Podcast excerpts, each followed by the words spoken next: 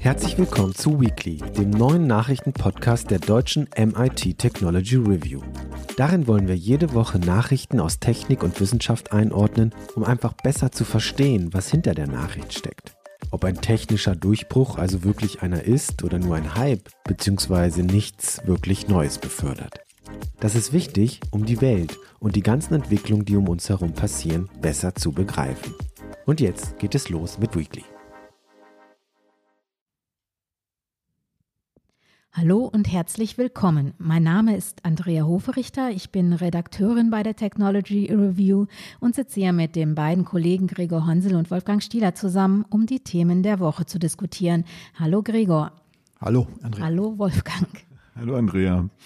Und die Themen der Woche sind Wärmewende. Laut einer neuen Studie der Initiative Agora Energiewende lassen sich mehr als drei Viertel des deutschen Gasverbrauchs mit Hilfe von Großwärmepumpen einsparen. Klingt natürlich vielversprechend, aber worum geht es dabei genau? Wie lässt sich das sinnvoll umsetzen und wie schnell? Dazu gleich eine Einordnung. Und Humorforschung. Wissenschaftlerinnen haben untersucht, wie gut sich ChatGPT mit Witzen auskennt, ob es eine Eins mit Sternchen gab und warum das überhaupt ein Thema für die Wissenschaft ist. Darüber werden wir später sprechen. Zum ersten Thema. Eine Studie der Fraunhofer Einrichtung für Energieinfrastrukturen und Geothermie hat im Auftrag der Initiative Agora Energiewende untersucht, welche Rolle Großwärmepumpen bei der Wärmewende spielen können und ist zu einem, wie ich finde, optimistisch stimmenden Fazit gelangt. Danach lassen sich nämlich 70 Prozent des Wärmebedarfs in Deutschland über Großwärmepumpen decken und dadurch eine entsprechende Menge Erdgas einsparen, zumindest wenn es um Temperaturen bis zu 200 Grad Celsius geht. Gregor, du hast dir ja die Studie mal genauer angeschaut. Welches Szenario liegt denn dieser Prognose überhaupt zugrunde? Mhm. Ähm, die hat sich vor allem angeguckt, in welchen Temperaturbereichen denn eigentlich der Wärmebedarf herrscht. Und bis zu 200 Grad lässt sich Wärme auch ähm, mit Wärmepumpen herstellen. Und ähm, ein großer Teil der Prozesswärme, also für Hausheizung braucht man natürlich keine 200 Grad, das wird dann ganz schön heiß auf dem Heizkörper. Aber für viele, ein großer Teil der Prozesswärme in der Industrie ist auch nur bis 200 Grad. Das heißt, zusammengenommen, ähm, Hauswärme kann man theoretisch dann natürlich zu 100 Prozent ersetzen durch Fernwärme mit Großwärmepumpen. Zuzüglich die, ähm, der Anteil an Prozesswärme in der Industrie ergibt dann halt eine ganz schöne Summe. Mhm. Und wo kommt äh, die äh, Energie für diese Wärmepumpe her, wie man das so kennt, von diesen kleinen Kästen, die das aus der Erde holen oder spielen auch andere Wärmequellen noch eine Rolle? Da gibt es, das ist ja gerade das Schöne daran, eine sehr große Vielfalt an möglichen Wärmequellen, also Geothermie, hoch, tief, flach, quer, vertikal, alle möglich, also alles, was aus der Erde kommt, Industrieabwässer, äh, Industrieabwärme, Abwässer natürlich auch. Ähm, Luft theoretisch auch, aber in dem Fall wohl eher nicht. Und ähm, auch Flüsse und Seen, weil die ja auch eine erhebliche Wärme speichern, auch im Winter, die man nutzen kann. Mhm. Und wie müsste so eine Infrastruktur aussehen, damit diese ganze Wärme dann von, dem, von den Quellen zu den äh, Benutzern oder äh, Verbrauchern kommt? Ja, da wird es da wird's dann spannend. Äh, natürlich ähm, Großwärmepumpe dienen für Fernwärmenetze. Also muss man auch ein Fernwärmenetz bauen. Ähm, sie beziffern der, die nötige Ausbaumenge von Fernwärmenetzen auf 800 Kilometer. Das klingt ähm, erstmal ziemlich viel, aber 600 Kilometer sind schon im Bau. Also so astronomisch hoch ist das auch nicht. Mhm. Okay, ein bisschen gebaggert werden müsste aber schon. Und diese Großwärmepumpe selber, wie muss man sich das vorstellen, jetzt im Vergleich zu dem, was man, man so kennt? Was sind das für Geräte? Sind die äh, sehr teuer? Ja, das ist auch ein Problem, weil ähm, das sind meistens Spezialanfertigungen. Also es gibt wenig Serienproduktion. Also ähm, damit das so alles funktionieren kann, fordert diese Studie, die Hersteller müssen standardisieren und ähm, in Serientechnik ein, einsteigen und so weiter. Und damit das passiert, braucht man natürlich auch eine entsprechende Stückzahl.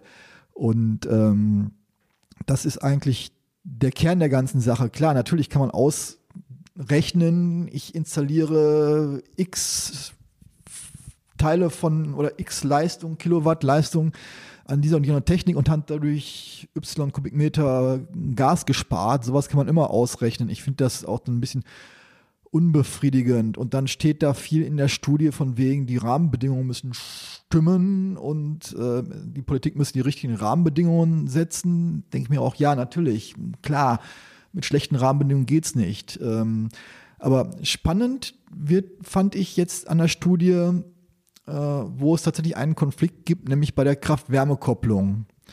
Äh, also halt Blockheizkraftwerke wurden ja immer als ähm, die große Lösung auch für Nah- und Fahrwärme, Fernwärmenetze ähm, verkauft, auch zu Recht, weil sie halt einen sehr hohen Wirkungsgrad haben. Sie äh, erzeugen Wärme und Strom, geht also wenig Wärme verloren bei der Stromerzeugung. Eigentlich ja ganz cool, aber sie werden halt überwiegend fossil betrieben. Und sie werden gefördert. Und äh, diese Studie äh, fordert jetzt unter anderem die Förderung von Kraft-Wärme-Kopplung deutlich zurückzufahren, damit es da keine Konkurrenz gibt und die für Großwärmepumpen hochzufahren, damit es da keine Konkurrenz gibt. Ein besonderes Problem dabei sind die sogenannten wärmegeführten Blockheizkraftwerke. Das heißt, sie werden angeworfen, wenn sie Wärme produzieren sollen. Strom ist quasi ein Nebenprodukt. Und das ist ein Problem, weil man dann diesen Strom im Stromnetz oft gar nicht brauchen kann und äh, so weiter. Und ähm, das ist halt dann eigentlich genau die gegengesetzte, nein, gegengesetzt nicht, aber das ist halt so der Antagonist zur Großwärmepumpe. Beide speisen halt in Fernwärmenetze ein. Und äh, da fordert diese Studie eben einen Wechsel von der Förderung von Kraft-Wärme-Kopplung hin zu Großwärmepumpen. Ja, hört sich auch eigentlich äh, sinnvoll an. Und äh, wenn die Studie ähm, davon spricht, dass so ein Umstieg, also in diesem Ausmaß, den Sie da ausgerechnet haben, bis 2045 äh, gelingen könnte, für wie realistisch hältst du das? Ach ja, ich weiß nicht. Also ähm, es, ist, es ist mal wieder so, dass das viele Sachen gleichzeitig geschehen müssen weil, sie, weil halt in der Vergangenheit hätte, hätte Fahrradkette eben viele Sachen gleichzeitig nicht geschehen sind. Also natürlich, man muss, man muss erstmal das Fernwärmenetz ausbauen, dazu muss man Straßen aufbuddeln. In Wohnungen mit Etagenheizung muss man die ganze Wohnung, äh, also Mehrfamilienhäuser mit Etagenheizungen, muss man die äh, Wohnung intern natürlich noch verrohren und verkabeln. Es gibt also Häuser, die keine Zentralheizung haben. Dann muss man natürlich auch die Häuser isolieren, weil es kann auf die Dauer auch nicht sein, dass man halt sagt, egal wo die Wärme herkommt, Wärme kommt sozusagen aus der Steckdose. Also isolieren muss man Häuser schon noch. Und ja, das sind halt so verschiedene Sachen am Netz selber, am Abnehmer und an der Erzeugung der Wärme, wo man gleichzeitig alle drei rangehen muss. Dann gibt es noch solche Sachen wie Preise, äh, Fernwärmeanbieter sind immer Monopolisten, logischerweise. Da muss dann auch irgendwie so eine Preisregulierung mit eingezogen werden, dass sie nicht beliebig die Preise erhöhen können.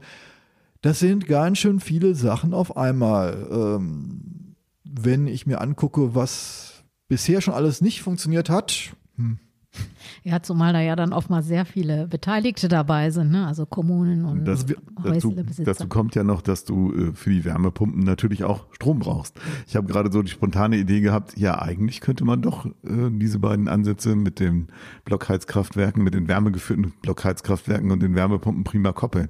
Also das heißt, ich äh, betreibe so ein Block, Blockheizkraftwerk wärmegeführt, weil ich Fernwärme erzeugen will. Ähm, dann habe ich Überschussstrom, mit dem betreibe ich dann nochmal eine Großwärmepumpe ne? und äh, damit erzeuge ich dann die restliche Wärme.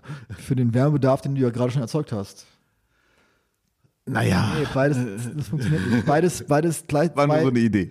zweimal Wärme geführt funktioniert nicht. Also Lösung wäre dann eher so Wärmespeicher, gibt es ja auch schon. Also einfach große Wasserbottiche, die dann halt bei großem Strombedarf aber, aufgeheizt werden. Aber das ist tatsächlich so eine Frage, die ich mir stelle. Also ich meine, wenn ich das alles mit Wärmepumpen zupflastere, dann habe ich einen enormen zusätzlichen Strombedarf. Wie decke ich den denn dann?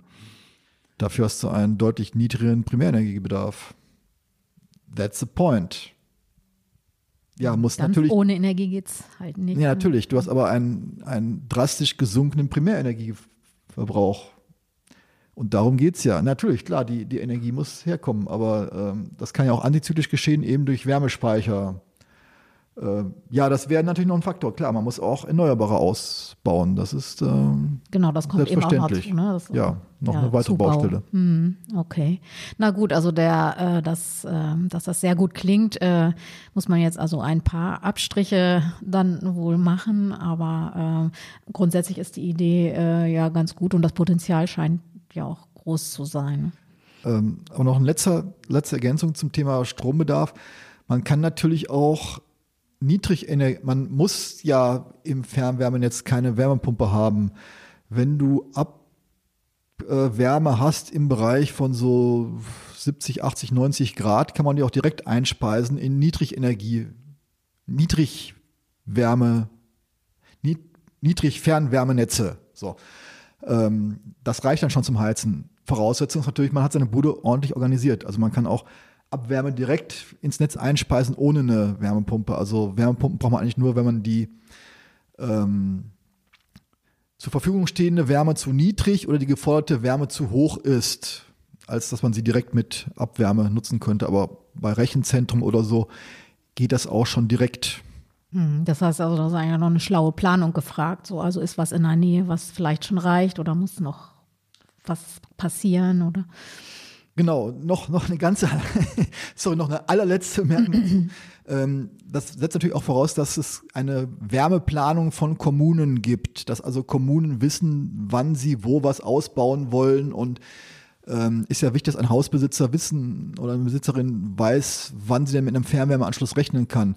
Und genau das wurde jetzt gestern auch im Fern, ähm, auf einem Gipfel des Bundeswirtschaftsministeriums so angekündigt. Mhm. Also dass, wenn ich weiß, da kommt Fernwärme, da muss jetzt nicht äh, noch irgendwie eine tolle Spezialheizung einbauen oder so. Genau. Vor allem müssen die Kommunen es halt planen. Sie müssen halt mhm. gucken, wo ist denn, welch, welche Abwärmequelle stehen jetzt zur Verfügung? Wo ist der Bedarf? Wo ist das Angebot? Wie viel? Welche Netze muss ich bauen? Und den Leuten auch sagen, wann sie denn damit so rechnen können. Das ist jetzt auch tatsächlich angekündigt worden vom Bundeswirtschaftsministerium. Ah ja, okay. Das, das klingt gut. Dann äh, ist das aber eine verpflichtende Vorgabe, also nicht wer mag.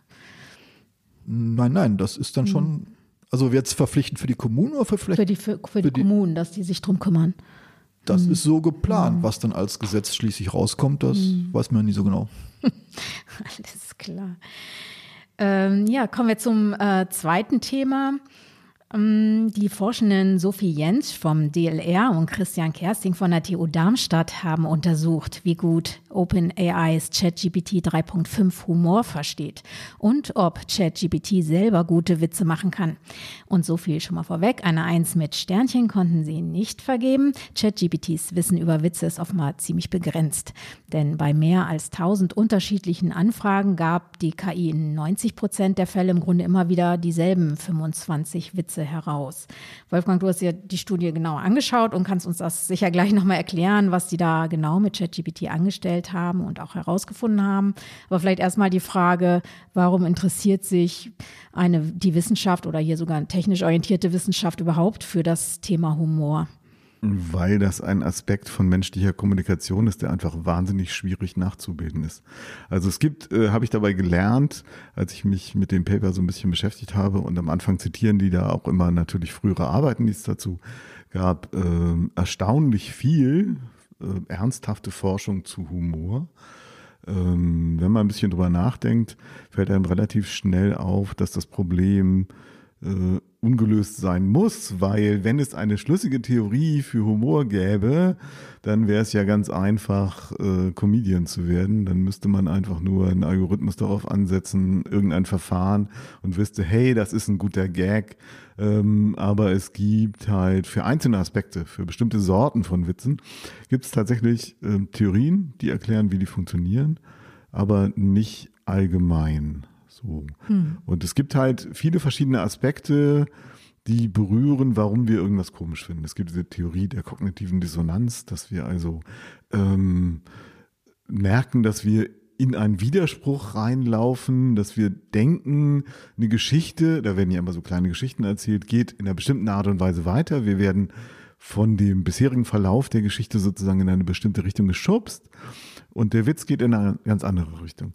Oft äh, beruht, und die Pointe dann, ne, oft beruht dann diese, diese Drehung, dieses Pivot äh, auf ähm, einer Zweideutigkeit. Irgendwas ist anders, also Wörter haben zwei verschiedene Bedeutungen.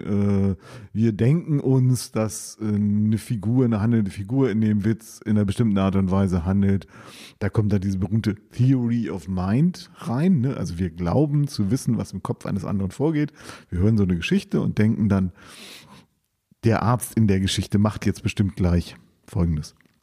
Macht er aber nicht, er macht was ganz anderes und das ist dann der Gag. So, aber ähm, das wie gesagt, ist nur ein Teil der Geschichte, immer nur ein Teil der Geschichte. Es gibt sogar, habe ich gelernt, eine mathematische Theorie von Humor. Ähm, die hat äh, der Mathematiker äh, John Allen Paulus 1980 aufgestellt und das ist ähm, witzigerweise, kann ich das jetzt sagen, oder ist das zu flach, eine Anwendung von Katastrophentheorie.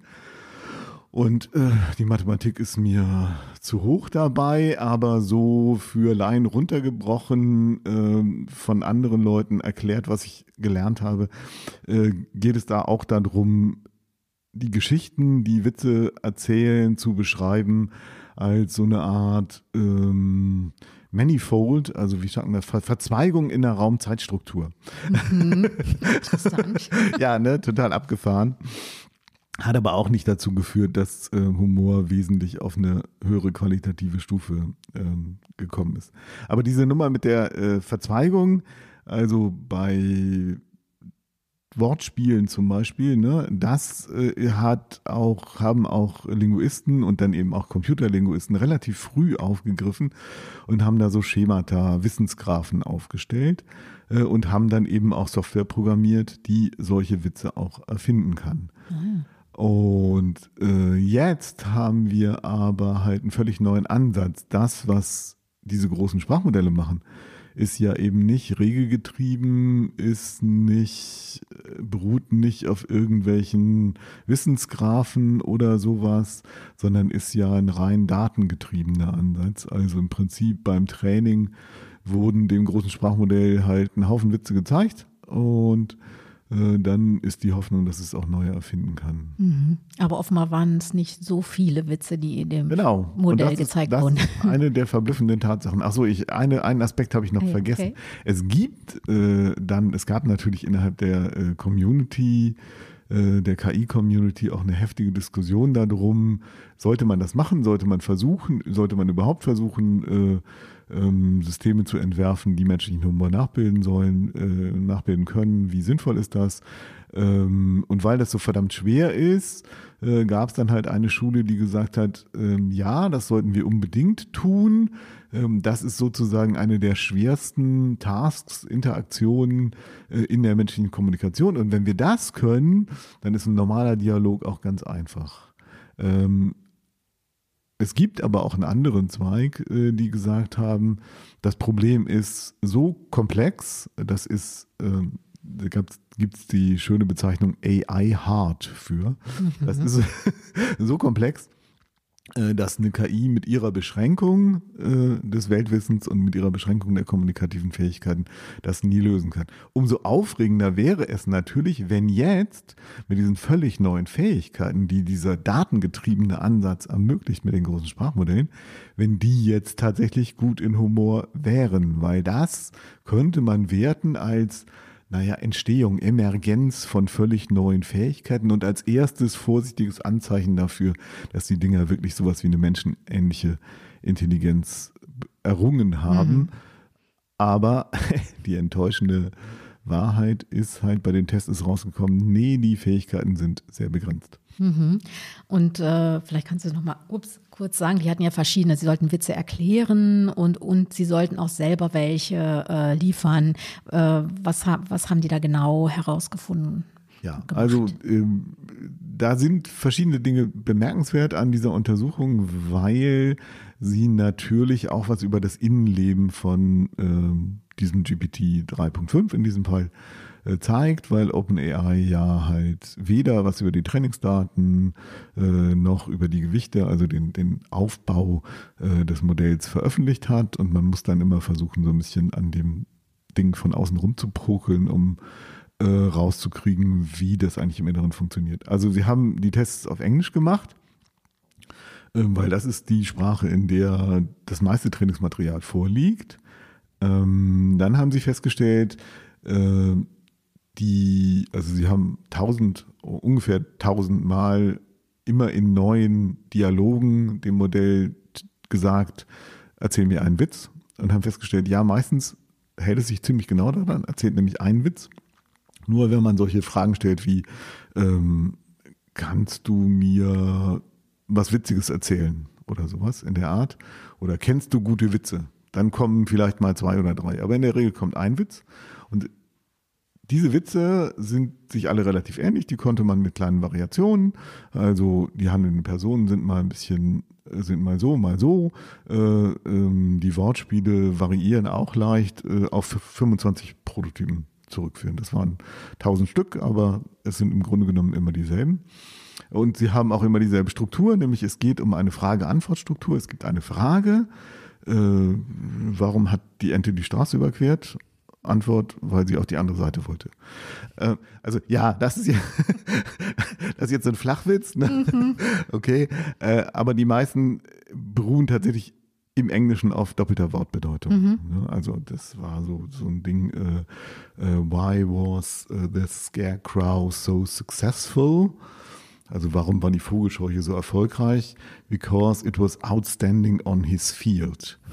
äh, und ich habe keine Ahnung, wie man das übersetzt dann. Ne? So, äh, ja, das ist so ein, so ein typischer ähm, ChatGPT-Witz. Mhm. Äh, und die haben alle diese Struktur. Also andere kommen da gar nicht vor. Und das äh, für mich frustrierende ist, du kannst dann sehr gut sehen, dass äh, das Ding normalerweise auf Englisch arbeitet und offensichtlich dann am Schluss nochmal übersetzt, wenn du versuchst, das auf Deutsch nochmal nachzuvollziehen. Also wenn ich jetzt auf Deutsch die Frage stelle, erzähl mir einen Witz, dann kommt äh, so ein, ja, dann kam halt auch Frage-Antwort-Witz und irgendwas mit einem Frosch, aber ich fand es nicht im geringsten witzig, weil das ja. Wortspiel auf Deutsch nicht funktioniert. Aber die englischen waren schon neu. Das waren Sachen, die man nicht in den Trainingsdaten gefunden hat, die man auch nicht googeln konnte. Das waren schon neu erfundene naja, Witze. du kannst ja nicht reingucken in die Trainingsdaten. Die Nein, aber du kannst ja, du kannst ja googeln, ob es diesen Witz schon gibt oder ob oder keine Ahnung. Ja, die Witze sind ja, die gibt's. Also die, die Witze waren jetzt nicht völlig neu. Manchmal hat äh, ChatGPT äh, Variationen von diesen Witzmustern erfunden, die tatsächlich noch nicht existierten. Aber es ist doch schon eine ganze Menge. Ich meine, die meisten Leute erzählen nur Witze wieder. Also wer erfindet schon neue Witze? Ich meine, natürlich, irgendjemand wird die existierenden Witze erfunden haben. Das wird ein Mensch gewesen sein. Aber die meisten Menschen geben ja nur Witze wieder und äh, erfinden keine neuen oder variieren nicht mal bestehende Modelle. Ja, ich sage ja auch nicht, dass das jetzt völlig enttäuschend war. Es ist aus mehreren Gründen halt, es ist erstmal interessant als Ergebnis, dass es nur diese eine Struktur gibt. Äh, und das bedeutet eben auch, anscheinend ähm, war in den Trainingsdaten halt nicht viel Material, in dem Witze enthalten waren. Ähm, das könnte man natürlich leicht ändern, indem man entweder ein Feintuning macht mit ganz vielen Witzen auf einem äh, schon vortrainierten Modell oder indem man einen völlig neuen Trainingsdatensatz zugrunde legt. Und dann das zweite ist, sie haben es halt mit GPT-3.5 getestet das zu dem Zeitpunkt das aktuellste Modell war. Ähm, sie haben es nicht mit GPT-4 getestet und sie haben es auch nicht mit anderen Sprachmodellen wie Lama äh, oder anderen offenen Modellen, die jetzt da draußen sind, oder Claude, das ja auch ziemlich gut ist, äh, hatten wir ja auch in einem, in einem kleinen Test äh, ausprobiert. Das wollen sie aber noch machen. Und dann ist natürlich auch nochmal immer die Frage, was passiert, wenn ich jetzt nochmal äh, mit den Prompts rumspiele und die noch weiter variiere. Aber zweiter Aspekt war dann halt eben auch äh, erklären. Ähm, und zum Teil ist es auch witzig, was dabei rausgekommen ist, weil sie dann nämlich auch ähm, diese Struktur verändert haben. Also wenn sowas, also sowohl an der Struktur als auch an den äh, einzelnen Begriffen rumgedreht haben. Also wenn du jetzt zum Beispiel diesen Froschwitz nimmst und einen Frosch durch einen Lurch ersetzt oder durch eine Kaulquappe oder sonst was, so dass es eigentlich nicht mehr witzig ist äh, und dann halt äh, äh, dem Modell sagst, ich habe hier einen Witz und der geht so, erklär mir mal, warum der witzig ist, ähm, dann fängt das Modell an, tatsächlich äh, zu fabulieren darüber, warum das witzig sein könnte und erfindet auch völlig neue Gründe. Mhm. Ähm, und das haben sie so interpretiert, dass er, äh, dass das Modell tatsächlich ja sich schon an der Struktur orientiert, aber das ist nicht die Hauptsache, das ist nur so eine Art Basisgerüst. Äh, sondern äh, die Konzentration liegt tatsächlich auf diesen einzelnen Inhalten und aus den Beispielen weiß es, das muss irgendwie witzig sein und deswegen fängt es dann an, irgendwie diese Gründe zu, äh, zu generieren. Mhm.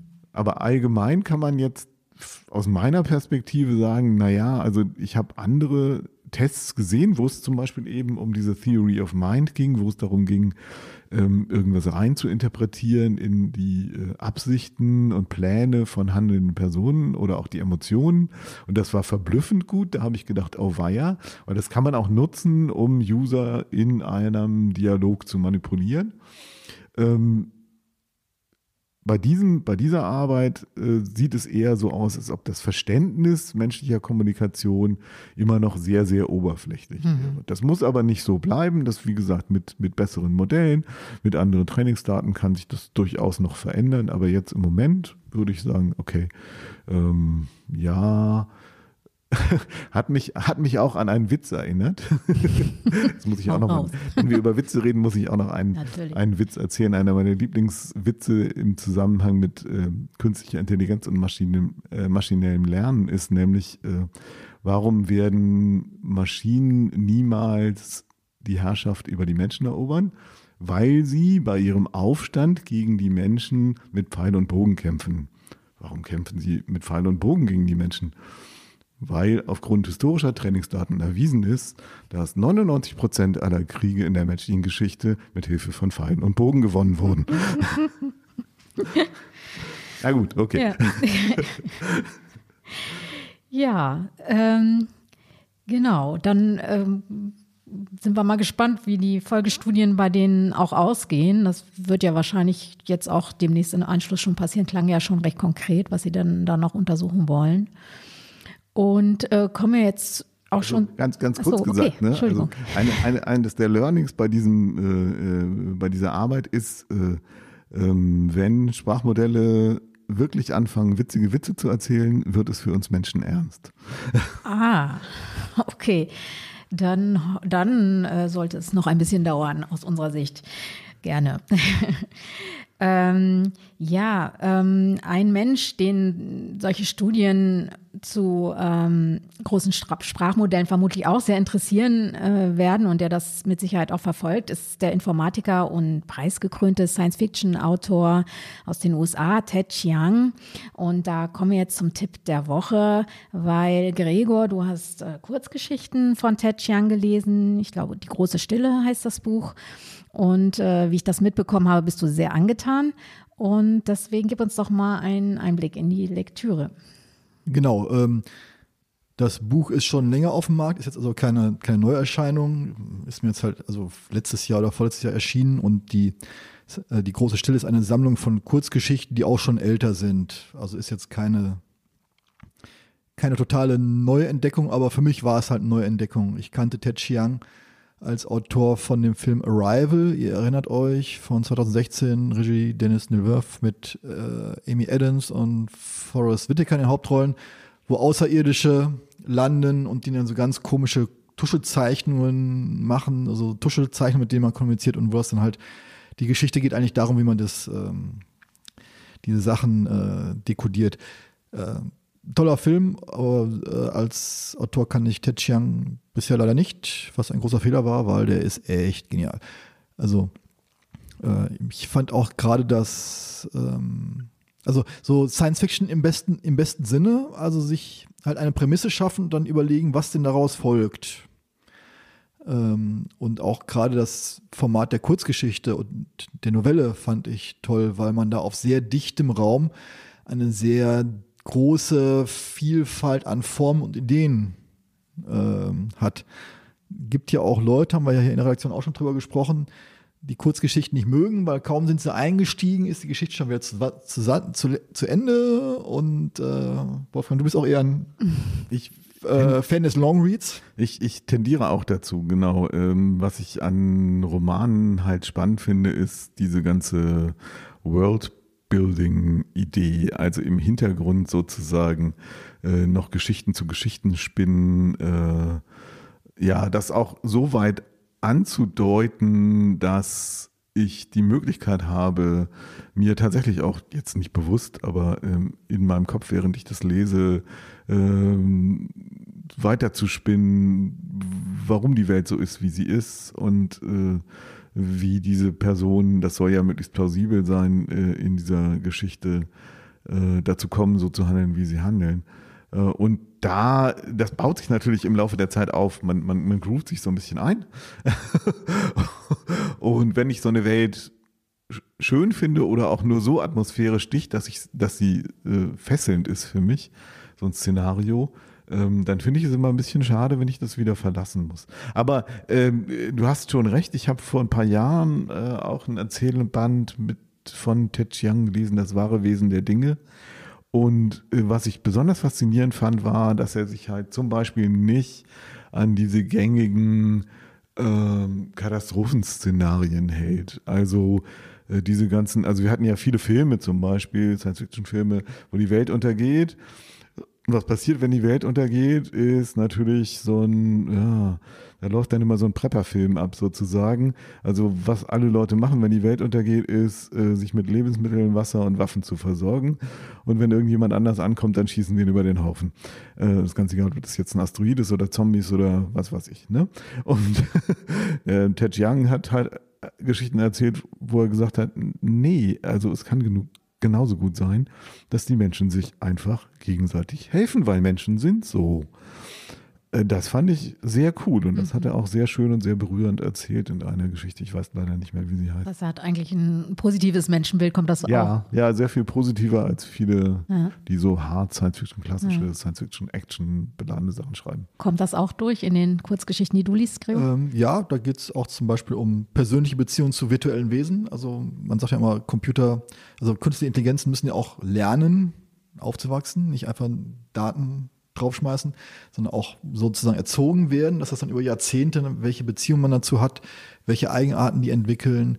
Ähm, ne, ich, es war halt eine, eine sehr große Vielfalt von recht bizarren Ideen, äh, wo du denkst, wie kommt man auf sowas? Zum Beispiel, was die voraussetzt, also, und dazu kommt auch eine sehr große literarische Formvielfalt, also es sind fiktive Ausstellungskataloge, klassische Ich-Geschichten, sogar ein Stück in Form eines Gebets, und zwar eine, eine erschaffene Welt, die tatsächlich diesem ähm, Intelligent Design entspricht. Also wo wirklich so, sie ist genau 8000 irgendwas Jahre alt und das ist auch nachweislich so.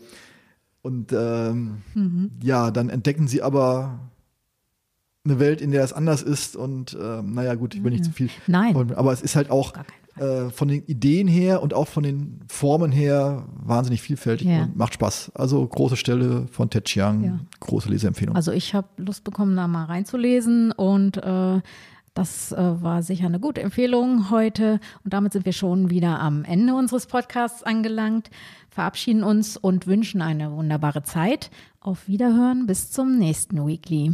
Bis dann, Wiederhören. Tschüss.